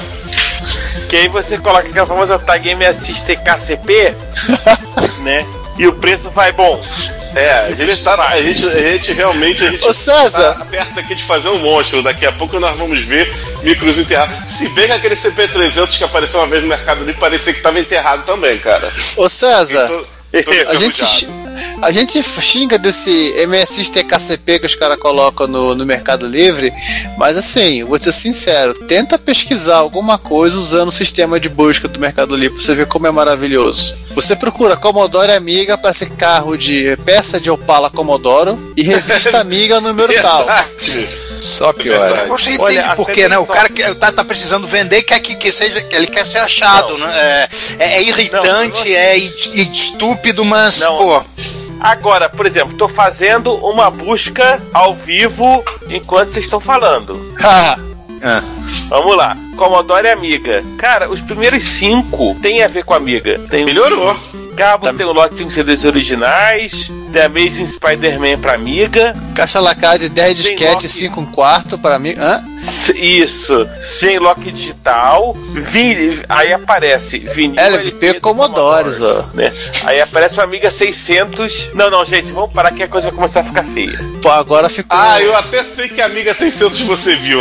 Hum. Agora o bagulho ficou sério. Passa aqui. Segue, É, segue aí jogo, aparece- segue jogo, nada pra ver aqui. Isso. Nada pra ver aqui. Circulando, circulando. Aí aparece um Tem, celular. gente, tem gente que não sabe brincar. Tem. Aí aparece um celular desbloqueado, vem com amigo. e aí aparece um Commodore, C- enfim, Commodore 64, um Commodore 2020, e aí aparece cachorro pet cão skin pra notebook no adesivo. Isso aqui tá piorando. TKMSCP. Cara, eu não vou nem procurar TK esse GP, porque olha, gente, Vai ver cada coisa. vai. Ah, é, o Commodore 64C com 1541 650 reais lá em Curitiba. E S2 Cara, é gosta, interna. Quem curte, É, principalmente Tá ruim, quem não. curte 1541, que só ele, só ele é dois terços do peso do pacote. ah, você compra e fala pro cara, ó, pega o 1541 e, esque e finge que esqueceu nos correios. Mano, gente, 1541. E tem um. Ele tem cartuchos de Pole Position Pitfall pra Commodore 64. Não, não deve Enfim. ser legal é o preço, né? Vamos então aos comentários do repórter retro? Vamos lá. Vamos. Vamos. Porque senão. Senão ferrou tudo, né? Pois é, né? Então, tivemos a alegria de ter muitos comentários agora na estreia do nosso novo modelo, do Repórter Retro, nosso novo episódio. É, agradecer a todos que comentaram e gostaram do formato. Então, fazer uma, uma vamos pegar de uma forma geral, por exemplo, o Jorge Santos agradeceu, comentou que achou que dessa forma fica mais didático, conteúdo mais abrangente, adorou a entrada. É, todo todo o crédito e mérito vamos dar ao Juan, porque ele que teve a ideia e ele que montou a entrada e realmente ficou sensacional. Obrigado, obrigado, pessoal. Me, me deu. eu, é, a gente estava gravando o episódio anterior e, e me deu repentinamente um surto de, de, de, de criatividade. Simplesmente pipocou tudo Tem que ser assim, tem que ser assim. Saí, saí catando as trilhas sonoras. O Ricardo testemunhou ao vivo eu fazendo Inclusive, isso. é, é, a gravação da, da abertura foi feita num intervalo de gravação de episódio, tá? Isso, entre um, entre um e outro. As melhores coisas são feitas na base do improviso. Isso. É, a- o Exatamente. nome, a gente, a gente tinha pensado o nome antes, até contar uma coisa para os nossos ouvintes, que o nome que tinha pensado era ser Jornal Retrosal, que era uma piada com o Jornal Nacional e o Jornal, e o jornal Racional do programa do Ratinho, que passa no SBT. Mas Repórter Reto ficou melhor ainda, né? Ficou Até porque muito tem bom. sono- sonoridade melhor, né? E não ficou com o nome de remédio. Outra, uma terceira ideia que eu tinha na cabeça que, que ac- acabou não sendo usada seria o Retro Noir do Globo Noir, que era o, o noticiário de hora em hora do. Era, continua sendo o noticiário do, do continua, rádio. Só que isso ia gerar tanta piadinha de duplo sentido.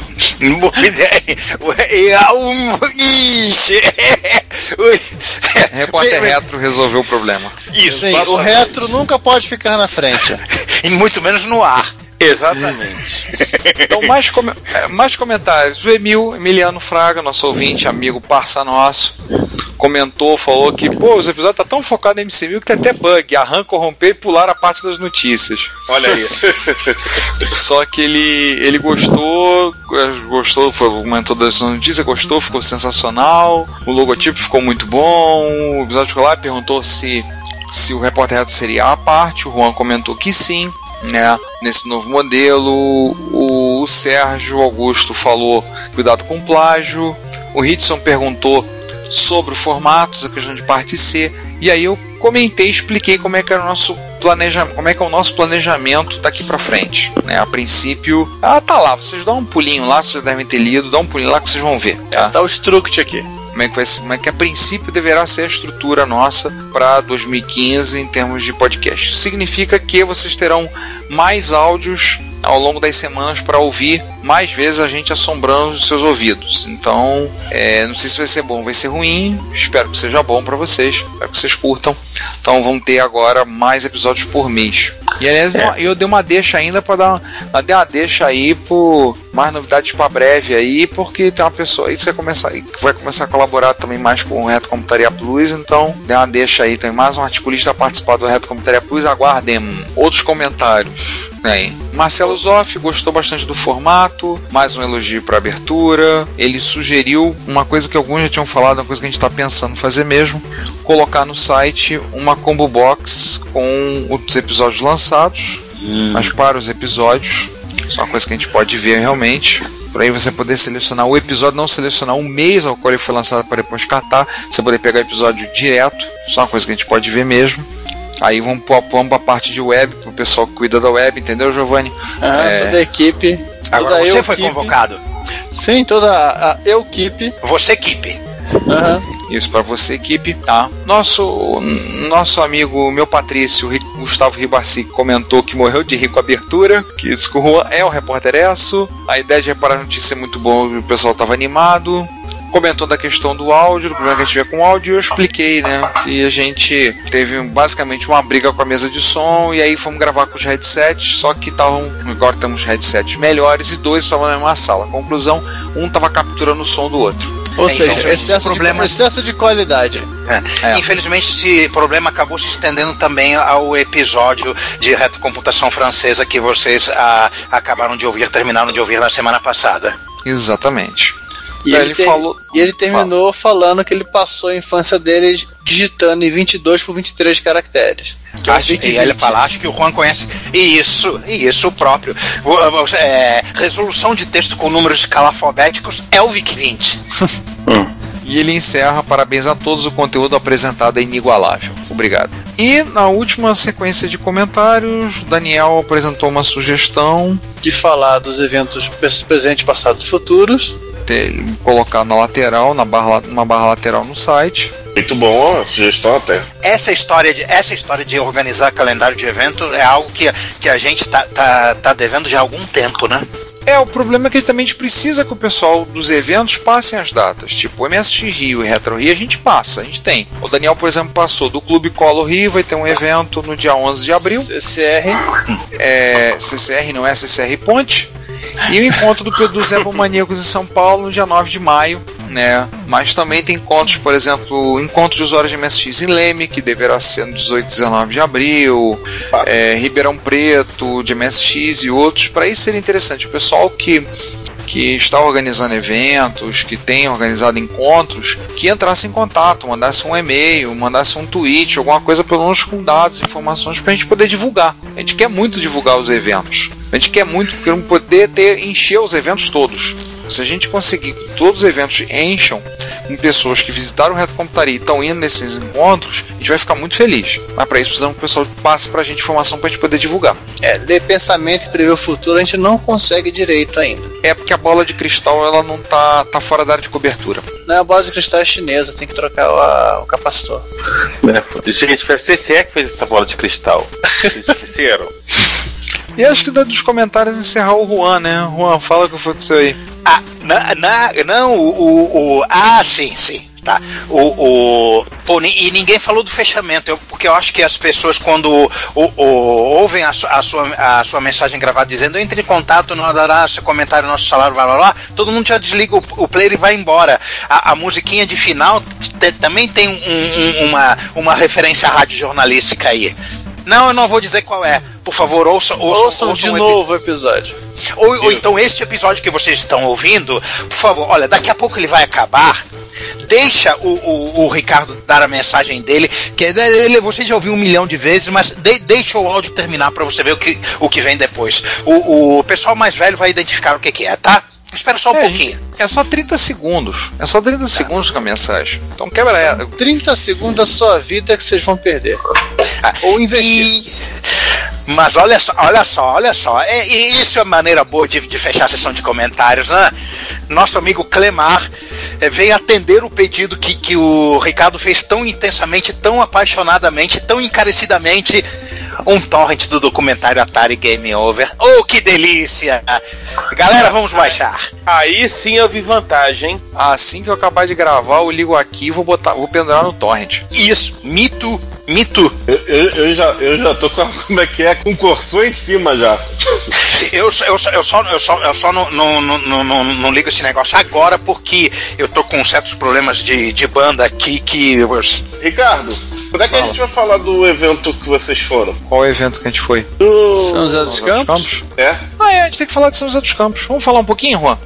Isso, isso. É, aproveitar pra gente falar, pra fechar o episódio, né? Fechar o Repórter Retro, comentar um pouquinho do encontro que foi em São José dos Campos, né? Encontro de MSX. Quanto que vocês foram, menos eu? É, não, só fui eu e Juan. Da, da equipe só fui eu e Juan. Ué, o ah, não, não, não, não. O Giovanni teve na casa do Emiliano, nada a ver. Não, o Giovanni não foi. É, o encontro foi novamente na Geek Extreme, na loja do Gilson e da Cristina, lá em São José dos Campos. Foi no período do carnaval, sábado até terça de carnaval. É, foi um encontro muito divertido, né? Tive uma presença de muita, muita gente apareceu, gente que algumas pessoas que a gente não conhecia pessoalmente, apareceram alguns outros que a gente não via há tanto tempo, né? Mais uma vez um abraço a Ademir Cachano, obrigado por ter trazido, ter passado em Bauru para buscar a nossa caixa.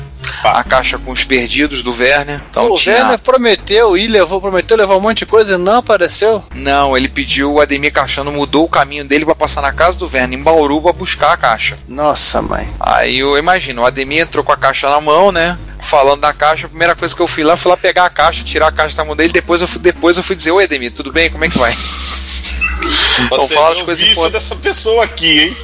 Cara, e eu só tinha um cartucho pra pegar dentro da caixa, tá? Eu só Pois peguei é. um cartucho. Mas Imagina se fosse o meu caso, né? Não, era um- é, mas era um cartucho R, mas era um cartucho do R-Type. É, Um abraço pro Márcio Lima. Pulga Type! Aí o. A gente teve um. Foi muito legal o encontro, assim. Infelizmente, no primeiro dia, por causa de uma bobeada, como é uma loja, né?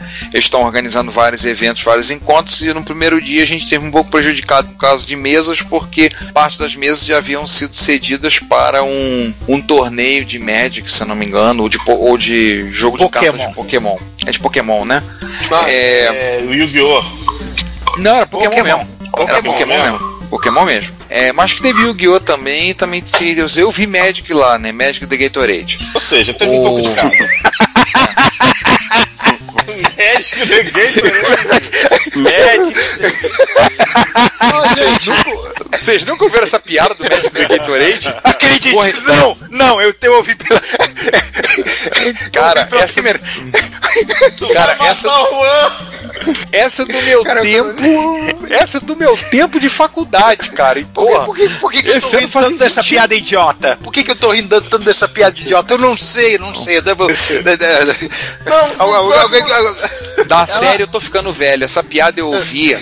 Eu ouvia no tempo que eu tava, eu tava na faculdade, cara. Eu me formei tem 20 anos. É, da série eu tô ficando velho. Não, pior que, pior que eu, eu passei batido pela piada por alguns segundos. Eu falei, ó.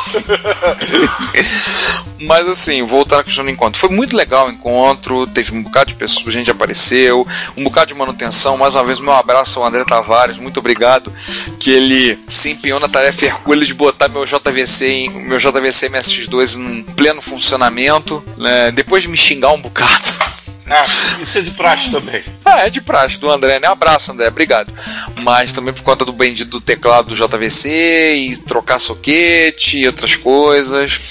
Foi É, muito produtivo esse encontro. Muitos e muitos hacks foram feitos. O, o Vitor Truco é, é, ressuscitou um Sunny, o P- PHC 30 morto que eu tinha. Teve o meu JVC que foi, foi consertado e agora está plenamente funcional. Ou aquele sobrevivente do tsunami. É, ele está vivo e bem. Ele está vivo e bem.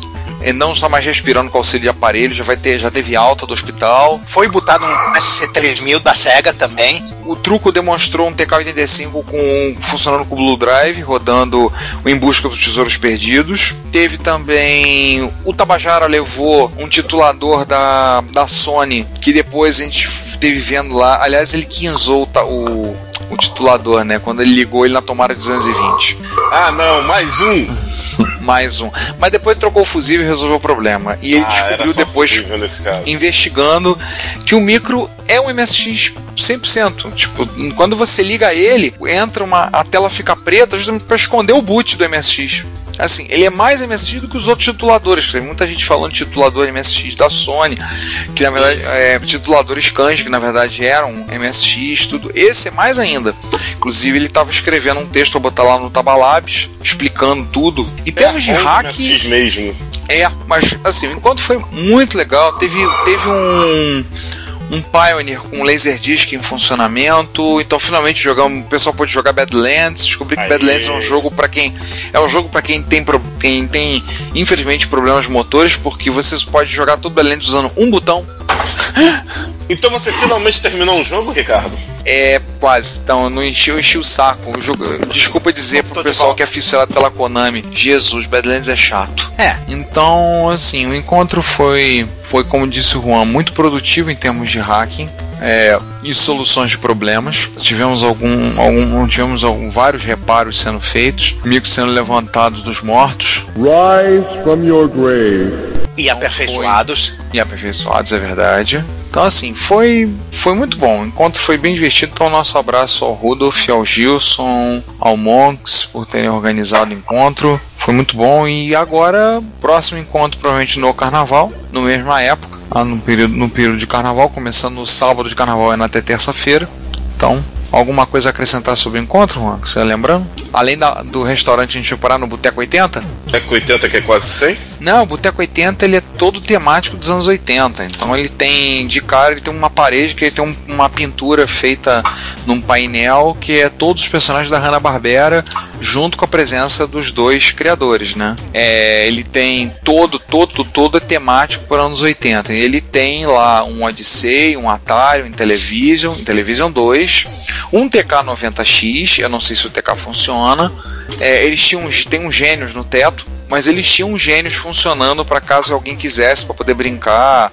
Tinham gênios, tinham Aquaplay, então podiam botar na mesa. O cardápio é num, é num vinil, um LP num vinil. Então, Roberto Carlos. ah, não sei qual era o vinil. Tava, Pô, cara, não, não, não, não dá, não dá pra quebra ver. magia. E pra, fi- pra ficar mais perfeito no, no clima dos anos 80, os preços aumentam toda semana. Não? E não, né? Não, mas não. Mas eles tinham uma, tem uma coleção de notas pendurada no, na loja das notas da época, né? Então Tem tinha- Narjata Tureta? não via na Tureta por lá, não. Eu não a vi por lá. Não. Mas foi isso. Eu juro que se eu fizer um RPG, eu vou botar como nome da moeda Narjata Tureta. Ai, ai. Cara, eu quero ver quantas pessoas vão entender a piada. Pois é. Só, só as que lembram da TV Pirata. Então, pessoal, podemos encerrar por hoje? Acabou, né? Fecha Acabou, né? aí. O Juan tá vivo ainda ou ele despencou em. O Juan não tá dando resposta, então Juan não está entre nós, então. Ah, Juan é. Pra quem jogou o Worms vai lembrar que o Juan é- foi morto em combate. Vamos chamar o próximo. Vamos chamar o Jules. Leia um chat. Pronto. Tá vivo ainda. Tá vivo. É, mas a, a GVT, ele tá dizendo aqui o seguinte: a GVT não está querendo que o Juan se despeça, mas ele manda beijos e abraça quem seja apropriado. Então, foi disso. Ele manda beijo para todos os ouvintes, os ouvintes meninos. Sei lá o que isso signifique. A todos, a, a todos a quem ele acha, a quem seja apropriado. Agora, a questão de ser apropriado ou não, a questão é à parte. Sim, mandem mensagem particular pro Juan. O e-mail dele está. Tá lá Está, na- né, no, está no final do episódio. Isso. Tá passando aí embaixo, não, tá passando aí embaixo, as letrinhas estão passando aí embaixo. É, gente, vamos, vamos cortar a abobrinha, vamos encerrar logo, né? Vamos lá. Pessoal, Acabou, né? Acabou, né, pessoal? Legal que vocês ouviram. Nos vemos agora no próximo episódio. É, assunto que a gente não sabe qual é ainda. Pra variar, Então, né? Pra variar. A gente vai jogar no, no sorteador automático de pautas e depois a gente vê o que, que vai sair daí. Vamos ver se sai alguma coisa a tempo da gente gravar. Pergunta Até ainda é o mais. MC1000 que tá rodando isso? Não, agora é o Matralice. Ah, fizemos um upgrade. Pois é, seja lá o que. É, Pera aí. entenda como quiserem. Ô, Giovanni, Oi. não ia rodar um daqueles Thompson é, é, rodando o LSE e os Camboa 4? Ou desistiu da ideia? Não, rodando o Matralice porque ele é bonitinho, ele é vermelho. É mais fácil de achar no escuro. Ah, entendi. É, faz sentido. Tem nome de mulher, assim como amiga. É Alice, não Matra. Marta não é nome de mulher, não? Não. Caraca, eu jurava que também era nome de mulher. Se fosse Marta, tudo bem, né? Marta Alice, aí, sugestão pra, pra nome de filha, ô Ricardo. Ah, eu Não. não, eu não posso falar Ai, que gente, Ma- tchau, tchau, eu não tchau. posso falar que Matra Matra é- é- seria a Marta sendo escrita pelo Márcio. Depois dessa eu fui, gente. Tchau, fui. Gente, tchau, fui. Gente, até mais, até o, até o próximo episódio. Tchau, gente. Até. Se você quer enviar um comentário crítico, construtivo, elogio ou colaborar com as erratas deste episódio, não hesite, faça. Você pode falar conosco através do Twitter, no usuário arroba retrocomputaria, pelo e-mail retrocomputaria.gmail.com ou colocando comentários no post desse episódio em www.retrocomputaria.com.br. Lembre-se sempre do que dizemos. Seu comentário é o nosso salário. Muito obrigado e nos vemos no próximo podcast.